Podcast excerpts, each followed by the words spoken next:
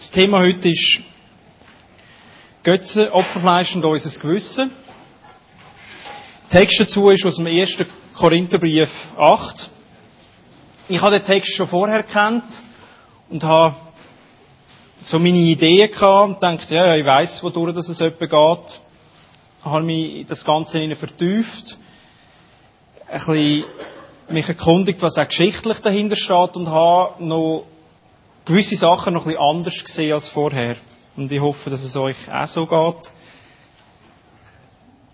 Gestern ist das erste Mal, wo ich überhaupt predigt habe. Und heute ist das zweite Mal zum gleichen Thema. Also hoffe, dass ihr, dass das gut ankommt und dass er das auch äh, irgendwo versteht, was bei mir im Kopf abgegangen ist und was mir auch Gott gesagt hat. Ich werde gerade anfangen, indem dass ich da den ganzen 1. Korinther 8 lese. Nun zu einem anderen Punkt, den ihr angesprochen habt. Darf man Fleisch essen, das den Götzen geopfert wurde? Wir alle wissen doch in dieser Sache Bescheid, sagt ihr. Und damit habt ihr sicher recht. Aber bloßes Wissen macht überheblich. Was uns wirklich voranbringt, ist die Liebe. Wenn sich jemand etwas auf sein Wissen einbildet, weiß er noch gar nicht, was es bedeutet, echtes Wissen zu haben. Echtes Wissen ist nur bei dem zu finden, der Gott liebt. Denn wer Gott liebt, weiß, dass Gott ihn kennt und liebt. Zurück zur Frage nach dem Essen von Götzenopferfleisch. Ihr habt recht. Die Götzen gibt es in Wirklichkeit gar nicht. Es gibt keinen Gott außer dem einen. Viele behaupten zwar, dass es Götter gibt. Götter im Himmel und Götter auf der Erde. Und es werden ja auch zahlreiche Götter und zahlreiche Herren verehrt. Aber für uns steht fest, es gibt nur einen Gott, der Vater, von dem alles kommt und für den wir geschaffen sind. Und es gibt nur einen Herrn, Jesus Christus, durch den alles geschaffen wurde und durch den auch wir das Leben haben. Doch nicht alle haben schon die volle Konsequenz aus dieser Erkenntnis gezogen. Manche haben sich bis heute von ihren alten Vorstellungen über Götzen nicht von ihren alten Vorstellungen über Götzen gelöst. Wenn sie Opferfleisch essen, meinen sie immer noch, sie würden damit den Götzen anerkennen, für den das Tier geschlachtet wurde, und das belastet ihr empfindliches Gewissen. Nun hat zwar das, was wir essen, keine Auswirkung auf unser Verhältnis zu Gott, wir sind in seinen Augen nicht weniger wert, wenn wir kein Opferfleisch essen. Wir sind in seinen Augen nicht mehr wert, wenn wir davon essen.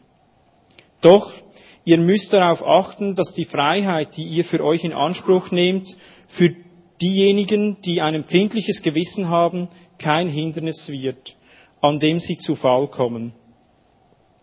Stell dir nur einmal vor, Du nimmst im Tempel eines Götzen an einem Opfermahl teil, wozu du dich aufgrund deiner Erkenntnis berechtigt fühlst, und jemand mit einem empfindlichen Gewissen sieht dich dort. Wird er da etwa im Glauben gefestigt? Wird er nicht vielmehr dazu verleitet, gegen seine Überzeugung zu handeln und ebenfalls Götzenopferfleisch zu essen?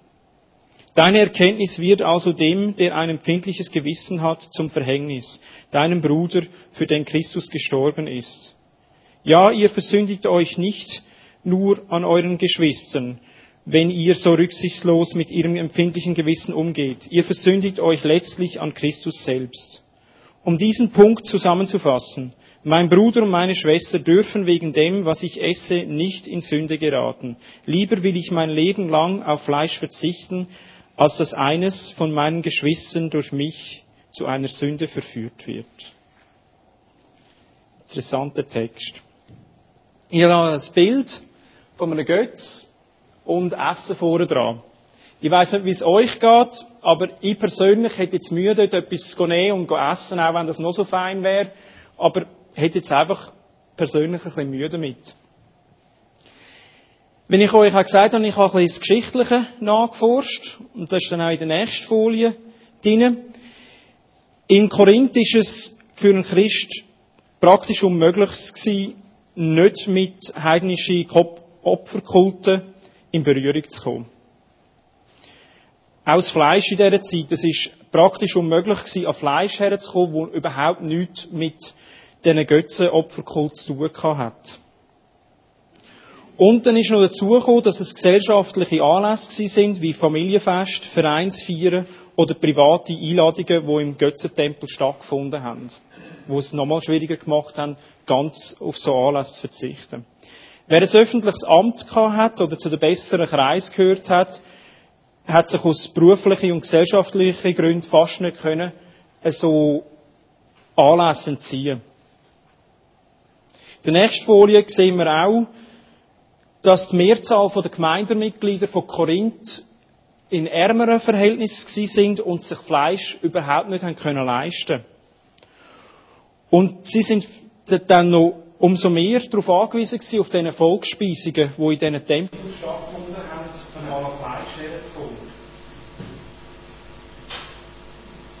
Was ist der Vergleich zu heute? Das ist die nächste Folie. Eben der Vergleich zu heute. Man kann es nicht eins zu eins übernehmen. Mit dieser Situation, mit dem Opferfleisch und diesen Götzentempel haben wir ja heute nicht. Doch die Frage, wie weit sich Christen in ihrer Umgebung das mal Schriftdeutsch. Doch die Frage, wie weit Christen sich den in ihrer Umgebung üblichen Verhaltungsweise und Maßstäben angleichen dürfen oder wann sie Widerstand leisten und Profil zeigen müssen, ist heute noch knifflig und oft umstritten. Ja, oft ist man doch, streitet man sich teilweise unter Kollegen oder in der Gemeinde und sagt, ja, darf man das als Christ oder darf man dort hingehen, darf man so Sachen schauen, darf man so Sachen lesen. Und ich weiß nicht, wie es euch würde gehen. Ich habe ein Beispiel. Ihr seid an einem Geburtstagsfest und ihr sitzt dort und ihr seid drinnen. Es ist nicht verrissen. Wenn es verrissen wäre, wäre es auch ein bisschen anders. Ihr seid in einer Wohnung drinnen und es fährt jemand an zu kiffen. Was macht ihr? Also kiffen tun ihr sicher nicht, da habe ich gar keine Frage. Aber wie reagiert ihr? Hauen ihr auf den Tisch und sagt, hey, so nicht, das ist in der Schweiz verboten zu kiffen. Die Situation hat ein Ehepaar erlebt, wo wir da sehen, Mike und Char Turiano. Die sind in der Vineyard in Brooklyn, New York City. Ich habe von ihnen hören, das Jahr an der Leiterkonferenz in Berlin. Sie haben ganz eine coole Arbeit. Sie tun immer am Sonntag, haben sie, glaube ich, zwei Gottesdienste, wo sie in Brooklyn wirklich in einer Bar machen. Trash Bar heisst die. Und sie haben dort wirklich Kontakt mit Nicht-Christen. Die Bar hat zwei Teile und im zweiten Teil, wo sie nicht sind, sind immer Leute drin. Und es ist lustig, die Leute, die sich eigentlich sagen, ich gehe nie Teil rein, wo der Gottesdienst ist, nah dies nah, dort reinkommen und es Begegnungen gibt. Jetzt haben sie mit jemandem Beziehung angefangen, Begegnungen gehabt und die Person hat sie an einem Geburtstag eingeladen. Und dort sind sie gesessen, haben gefunden, es ist cool, jetzt kommen wir ein bisschen an diese Person her. Und dann ist effektiv, hat jemand da verkiffen und dann ist der Joint in die Runde umgegangen. Und zuerst war ihre Reaktion, komm, wir gehen. Und dann haben sie gefunden, nein, das können wir nicht machen. Weil die Beziehungen, wo, wo da am Wachsen sind, würden mit dem kaputt gehen. Und oft haben wir doch auch in, unserem, in unserer Umgebung haben wir auch so Sachen, wo wir uns fragen, wie gehen wir mit dieser Situation um? Ich habe beim letzten Job, den ich hatte, ist einmal ein Arbeitskollege zu mir gekommen und hat mir eine Geschichte erzählt. Und dort ist es offensichtlich um sexuelle Unmoral gegangen und hat mir dann nachher auch um meine Meinung gebeten. Da er sehr ausführlich von seiner Geschichte erzählt hat, habe ich auch noch ein bisschen Zeit gehabt, um darüber zu beten und auch Weisheit zu holen. Und habe dann nachher ihm eine Antwort gegeben, die ihn völlig unterstützt hat in seiner Unmoral. Und wo vielleicht einige von euch würden staunen, was ich dort gesagt habe und finden, dass als Christ darf man das nicht. Auf jeden Fall habe ich das so stehen und es hat sich dann irgendwie im Verlauf von dem Nachmittag wieder ergeben. Er ist wieder bei mir vorbeigekommen, haben wieder geredet und ich habe dann ein bisschen erzählen, wie ich meine Beziehungen lebe. Ich habe ihm erzählt, dass ich 31 bin, immer noch Jungfrau bin und das auch das aus Überzeugung machen, weil das einfach von meinem Glauben her und dass ich das so beibehalten dass das nicht ein Unfall ist oder so. Und ähm, das hat ihn wirklich stark beeindruckt und hat gesagt, hey, ich komme von einem katholischen Hintergrund und früher habe ich das auch wählen, aber bei mir haben sich einfach gewisse Sachen verändert. Und wenn ich ihn verurteilt hätte in dieser Geschichte, die er erzählt hat, oder ihm Kappen gewaschen hätte, dann hätte ich ihn nicht so können berühren, hätte ich nicht können Salz sein. Was für mich auch, ich weiss, es wird jetzt da niemand angreifen, da ist, jeder hat eine andere Meinung, das ist jetzt einfach aus meiner Sicht. Im Jahr 2007 hat der DJ Bobo ähm, an European Song Contest teilnehmen mit einem Lied Vampires Are Alive. Und da haben Christen eine Petition unterschrieben, dass die Schweiz als Land so etwas nicht vertreten mit so einem teuflischen Text. Und ich habe nachher auch in einem Interview vom DJ Bobo gelesen oder gehört, dass er sich ein bisschen vor den Kopf gestoßen gefühlt hat, dass er eigentlich nichts gegen Christen hat. Und mir, irgendwie ist das ganze Land ein bisschen in Aufruhr gewesen, dass die Christen so, so ein Problem haben. Und im, im meinte Radio, das ich gelesen habe, haben sie dann sogar einmal gesagt, also liebe Christen, stellt jetzt schnell das Radio für fünf Minuten ab, jetzt kommt ein böses Lied, das ihr sicher nicht hören wollt. Und das ist einfach für mich auch so ein bisschen das Götzenopferfleisch mit diesen Situationen, diesen, diesen Anlässen. Wie, wie tun wir dort umgehen? Wie verhalten wir uns? Aber eben, das ist wirklich meine Meinung. Ich möchte weiterfahren wieder ein Teil vom Bibeltext, 1. Korinther 8, 6 bis und mit 7. Da habe ich eine kleine Zusammenfassung. Es gibt nur einen Gott. Nicht alle haben die volle Konsequenz von dieser Erkenntnis gezogen.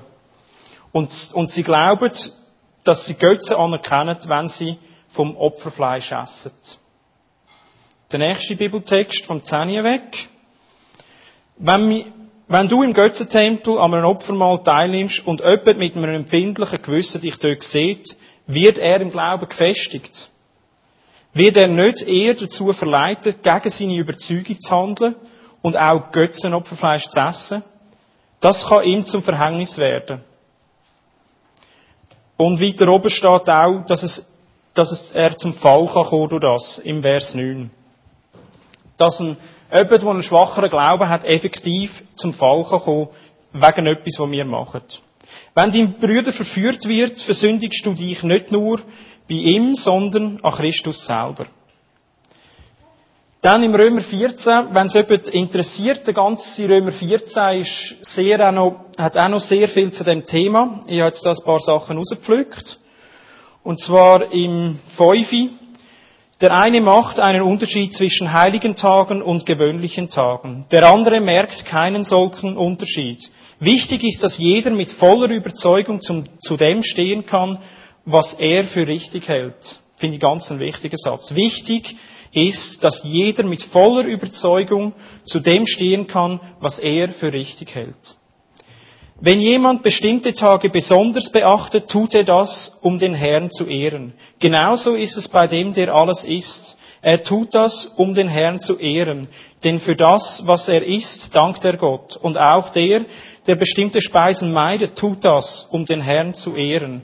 Auch er ist nichts, ohne Gott dafür zu danken. Das Opferfleisch, wie ich schon vorher gesagt habe, ist oft das Thema, wo wir teilweise unter den Christen miteinander diskutieren, dürfen wir das machen, dürfen wir das nicht. Ich habe ein paar praktische Beispiele jetzt hier noch aufgelistet.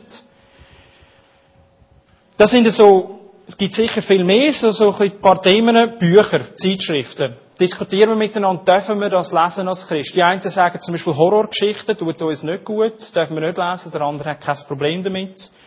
Fernsehsendungen, Film. Also ich habe, als ich etwa 20 war, haben wir in der Jugendarbeit haben wir ein bisschen miteinander diskutiert. Die einen haben sehr gerne Filme, wo Übernatürliches drinnen ist, geschaut. So mit Vampiren und so Sachen. Und ich persönlich habe dort recht Mühe gehabt. Und sie haben mir dann auch gesagt, hey, als Christ stehen wir über dem, wir sollten das können. Und das ist alles kein Problem. Und ich habe dann auch mal etwas geschaut und ich habe einfach gemerkt, dass es mir nicht gut da hat. Ich sage nicht, dass es allen nicht gut tut, aber es ist eben so ein bisschen, beim einen ist es so und beim anderen ist es so. Wenn wir ins Ausland gehen, gehen wir kulturelle Sachen anschauen, besuchen zum Beispiel mal einen Götzentempel.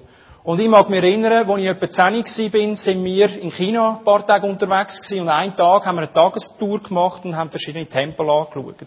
Nach ein paar Tempeln ist es mir sehr übel gegangen. Ich hatte starke Kopfschmerzen gehabt Brechreiz oder habe sogar erbrochen und es ist mir einfach, das, das ganze Zeug hat mir als Kind nicht gut da und meine Mutter ist dann mit mir zurückgeblieben, während der Vater mit dem Brüder dann die anderen Tempel ist anschauen, weil sie einfach gemerkt hat, dass äh, er mag es nicht verleiden.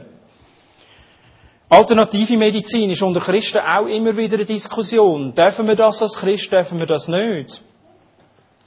Zum Beispiel Indian, in, indianischer Medizinmann. Tönt auf Deutsch eigentlich noch ganz schön. Auf Englisch heißt es Witch Doctor, also Hexenarzt, und dann schreckt man schon ein bisschen mehr zurück.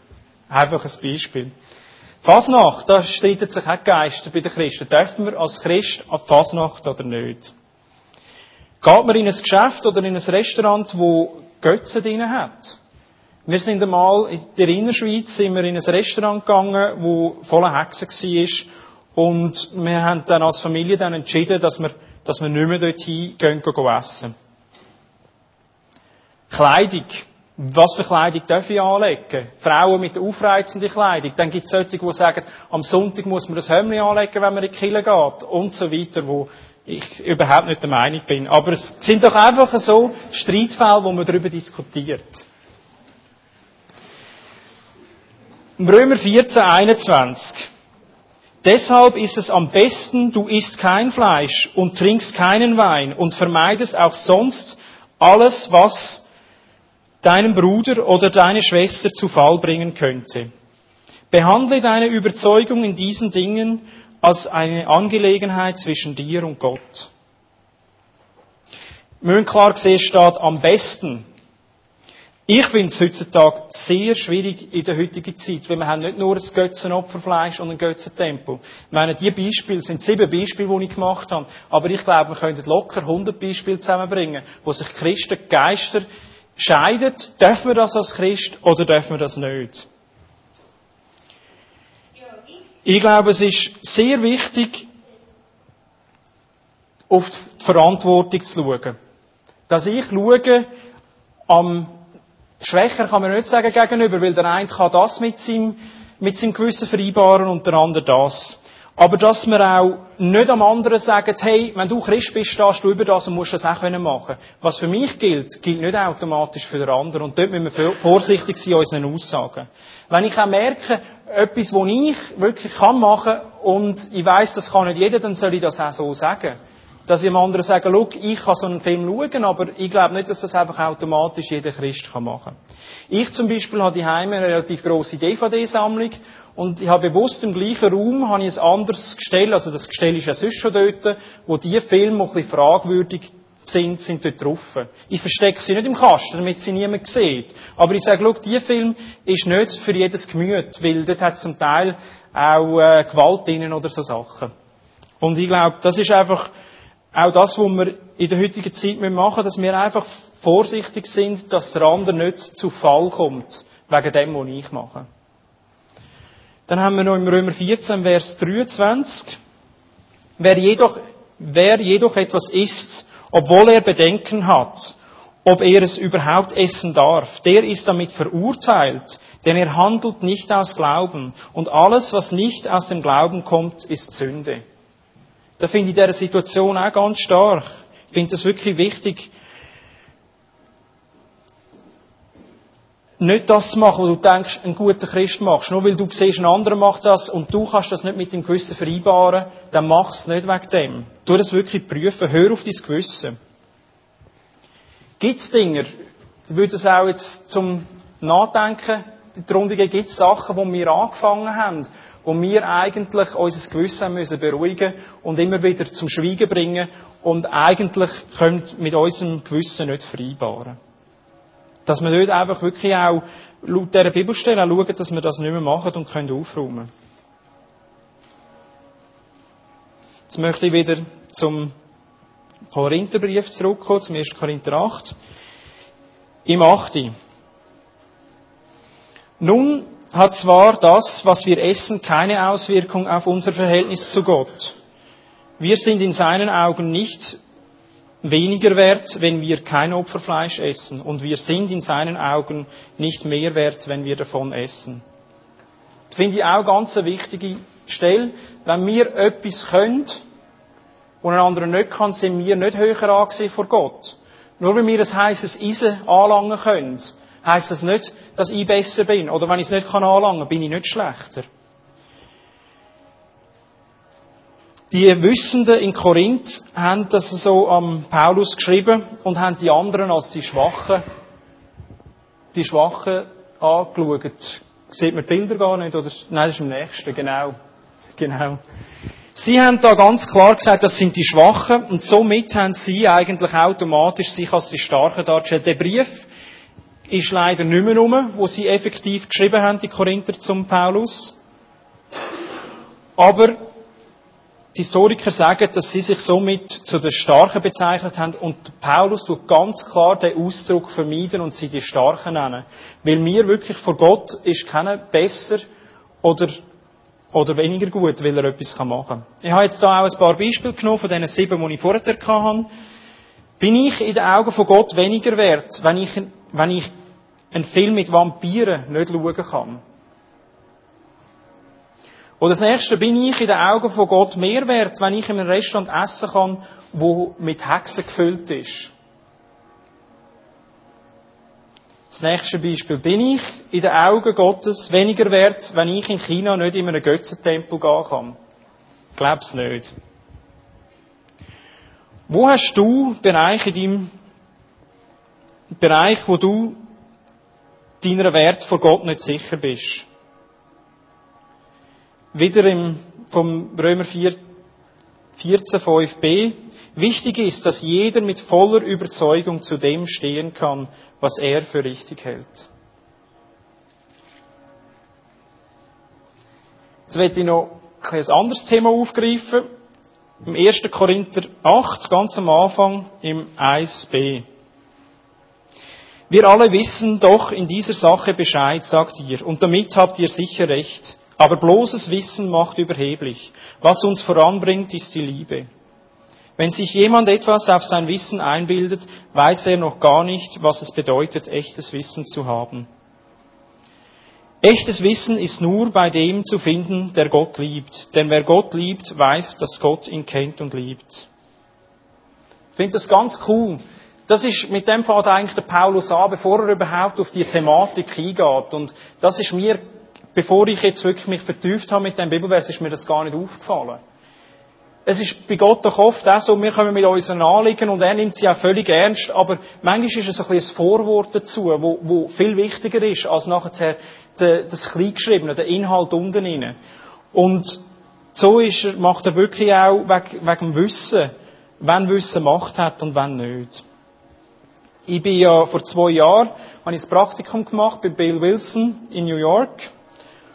Und dort das erste, ziemlich das erste, was er uns gesagt hat, ist auf der nächsten Folie. Da im Ghetto ist es den Menschen ganz egal, wie viel das du weißt, bevor sie wissen, dass sie dir nicht ganz egal sind. Also bevor dass die Kinder oder die Menschen, die Erwachsenen dort nicht sehen, dass du sie gern hast, dass du sie liebst, ist ihnen egal, was für ein Studium das du gemacht hast oder was du alles in deinem Leben weißt. Das, das spielt ihnen alles keine Rolle. Und das ist auch irgendwo durch das, was der Text da aussagt. Ich habe, als ich ein Jahr nach meiner, meiner Lehre, habe ich in die Dentalbranche gewechselt und mein Chef hat mir folgenden Satz gesagt. Wissen ist Macht. Ich denke, einige von euch haben das schon gehört. Wissen ist Macht. Du musst möglichst viel lernen und wissen, dann wirst du unentbehrlich, hat er mir gesagt, und kannst jeden Preis verlangen. Kannst nachher einen dicken Lohn absahnen. Wenn du da ein bisschen bleibst und dir Wissen aneignest, dann bist du der Chef. Ja, so Sachen prägen einen manchmal. Ich bin von New York zurückgekommen, bin arbeitslos gewesen, bin 2009, Ende Januar zurückgekommen und habe mit dem Titelblatt von meinem Lebenslauf habe ich meine Bewerbungen umgeschickt. Also ich habe vielen Orten geschickt. Ich, es, es sind über zehn jeden Monat. Und sechs Monate lang bin ich nicht einmal für ein Interview eingeladen worden. Ich weiß nicht, wie es euch würde gehen, aber mir ist es nicht gut ergangen. Und dann irgendein habe ich dann einfach gesagt, hey, was soll das? Ich habe doch so viel Wissen, habe ich wirklich gesagt dort zumal. Und ich habe einen lückenlosen, lückenloser und Vorzeigelebenslauf. Ich habe einen super Lebenslauf, habe keine Lücken drinnen und es ist einfach wirklich vieles gemacht und, und dann auch meine Arbeitszeugnisse, die sind alle gut. Was, was soll da? Wieso werde ich nicht zu einem Interview eingeladen? Und habe mich wirklich darüber aufgeregt. Habe Gott ein bisschen angeklagt, muss ich ehrlich sagen. Und dann ist die Antwort gekommen, 1. Korinther 4, 7. Was bringt dich überhaupt dazu, so überheblich zu sein? Ups. Ist nicht alles, was du hast, ein Geschenk Gottes? Wenn es dir aber geschenkt wurde, warum prahlst du dann damit? Okay? Das ist relativ deutlich zu dieser Situation. Da habe ich wirklich einsehen, ich habe das, die Sachen, wo, wo, wo ich da vorzeige, wo ich umschicke, habe ich nicht mir zu verdanken. Ich meine, fangen wir mal damit an, dass ich in der Schweiz leben, aufgewachsen bin und da Schulsystem hatte. Das habe ich nicht mir zu verdanken. Dass Gott mir so viele Türen aufgemacht hat und immer zu mir geschaut hat, das habe ich auch nicht mir zu verdanken. Und dass mich Gott in so vielen Bereichen gesegnet hat und auch immer meine Arbeit gesegnet hat, das habe ich auch nicht mir zu verdanken. Aber trotzdem bin ich dort überheblich gewesen und habe gedacht, hey, was soll das? Und es hat die Zeit gebraucht. Und Gott hat mir in, Liebe, hat er mir wirklich gezeigt, dass, es, dass, dass ich gewisse Sachen muss abbauen, so Gedanken festigen. Dass mein Wissen nicht so viel wert war, wie ich mir das mal eingebildet habe. Wenn wir da wieder zum 1. Korinther 8,1 abwärts gehen, schauen, habe ich so ein bisschen für mich daraus herausgezogen, Wissen ohne Liebe ist nichts wert.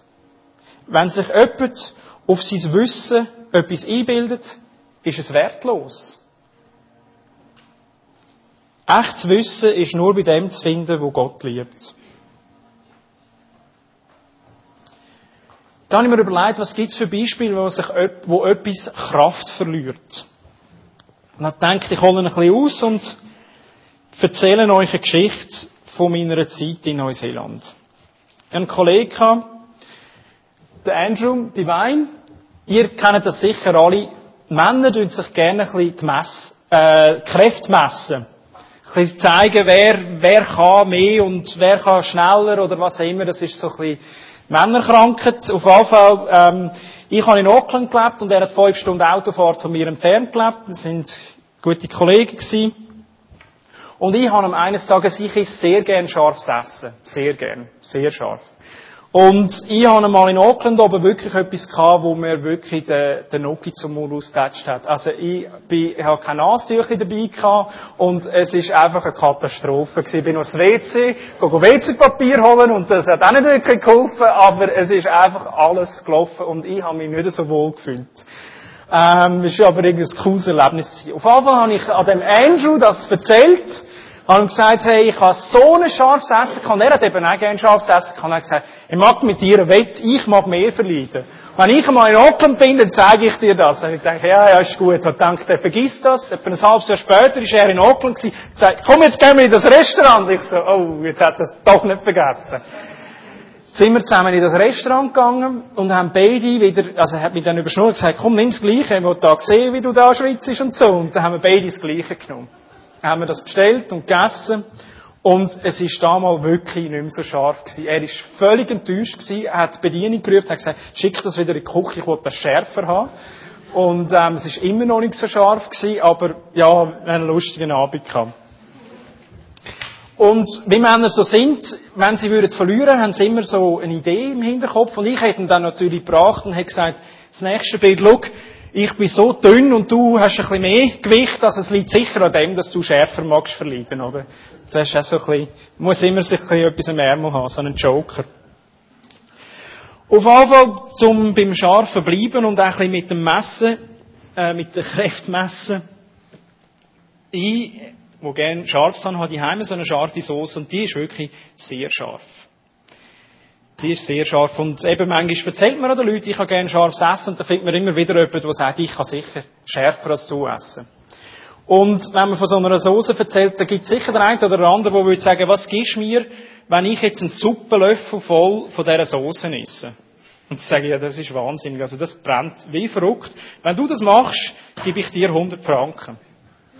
Also, machen wir die Wette, gehen wir zu mir heim, Suppenlöffel füllen. Er nimmt's, keine Tränen, er sagt, Wasser ist ja wie Wasser, das ist ja gar nicht scharf. Aus irgendeinem Grund hat jetzt das seine Kraft verloren. Ich bin 100 Franken los geworden und habe nicht einmal Spass dabei, weil der andere brüllt oder hustet oder sonst irgendetwas. Das wäre doch ein brutales Beispiel von etwas, was seine Kraft verliert. Was gibt's für Beispiele in Sachen Wissen? Zum Beispiel, wenn wir einen Arbeitskollegen haben oder einen Chef oder jemanden in der Kirche, wo wir wissen, der weiß sehr viel und wir mit einem Problem zu ihm gehen oder wenn wir einen Fehler gemacht haben oder wir gesündigt haben und er jetzt ganz bös auf uns reagiert. Was machen wir dann? Also ich mache zu. Wenn jemand mich vor Kopf stößt und mit mir schimpft und Sachen macht, dann mache ich zu und ich gehe nicht mehr zu dieser Person zurück. Und jetzt ist doch das Wissen, das er hat, er mag jetzt so viel Wissen haben, aber wenn die Leute nicht mehr zu ihm gehen, wenn es in einem Geschäft ist und sie Angst haben, dann, wenn sie einen Fehler machen, versuchen sie das unter dem Teppich zu wischen und es gibt einen riesen Rattenschwanz irgendein. Da verliert doch das Wissen seine Macht.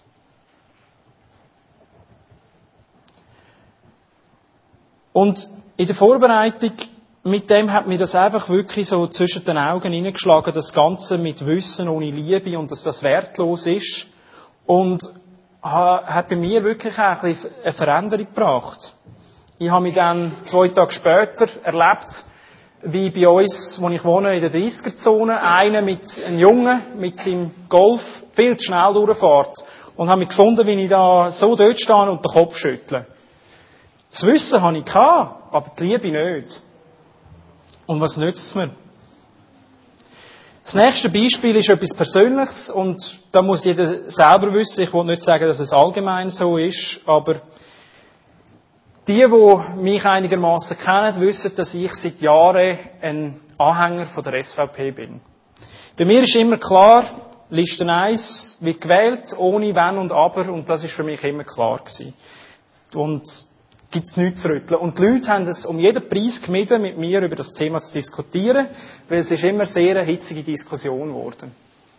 Auf jeden Fall, als ich da am Vorbereiten war, bin, ich nachher joggen und im Wald rein, habe ich einfach gemerkt, hey, die SVP, zu wissen, mit dem kann ich mich wirklich identifizieren. Ich habe keine Mühe mit vielen Sachen, die sie sagen, aber ich persönlich finde ihre Art, wie sie es kommunizieren und wie sie das Ganze vermittelt, ist lieblos. Und so tut es eigentlich seine Kraft verlieren. Für mich. Und habe dann wirklich auch ähm, ein paar von meinen Kollegen habe ich dann das auch erzählt, hey, mit schwerem Herzen wollte ich mich von dem Ganzen, von, dass ich nicht mehr so, dass ich eigentlich gar nicht mehr SVP wäre und nicht mehr hinter dem bin. Gewisse Leute haben dann gesagt, du, ob du das schaffst, das sehen wir dann noch. Du bist da so verflechtet und Zeug und Sache. Ja, wir werden es sehen, aber das wissen jetzt relativ viel, also kann ich fast nicht mehr zurück. Ich habe noch ein paar Fragen gestellt, die ich euch einfach auch mit auf den Weg geben Ich habe die nachher auch in Form von einem Handzettel, den ich dann da beim Ausgang lege, dass ihr das auch wirklich mitnehmen könnt. Gibt es Gebiete in deinem Leben, bei denen du dir auf deinem Wissen etwas einbildest oder einbildet hast? Gibt es Gebiete in deinem Leben, bei denen du überheblich und lieblos geworden bist? Gibt es Gebiete, in denen du glaubst, es sei dein Verdienst, dass du an das Wissen gekommen bist und nicht Gott? Frag Gott wegen diesen Sachen. Und falls du merkst, dass bei dir etwas dran ist, lade dich auf diesen Prozess ein. Das muss nicht von heute auf morgen eine Veränderung geben. Ich will einfach sagen, Gottes, seine Gnade, Gottes Gnade und Liebe ist jeden Tag neu. Und er geht auch mit Liebe um, mit diesen Sachen. Und, und, und er tut uns nicht bis aufs Äußerste pressen oder verletzen.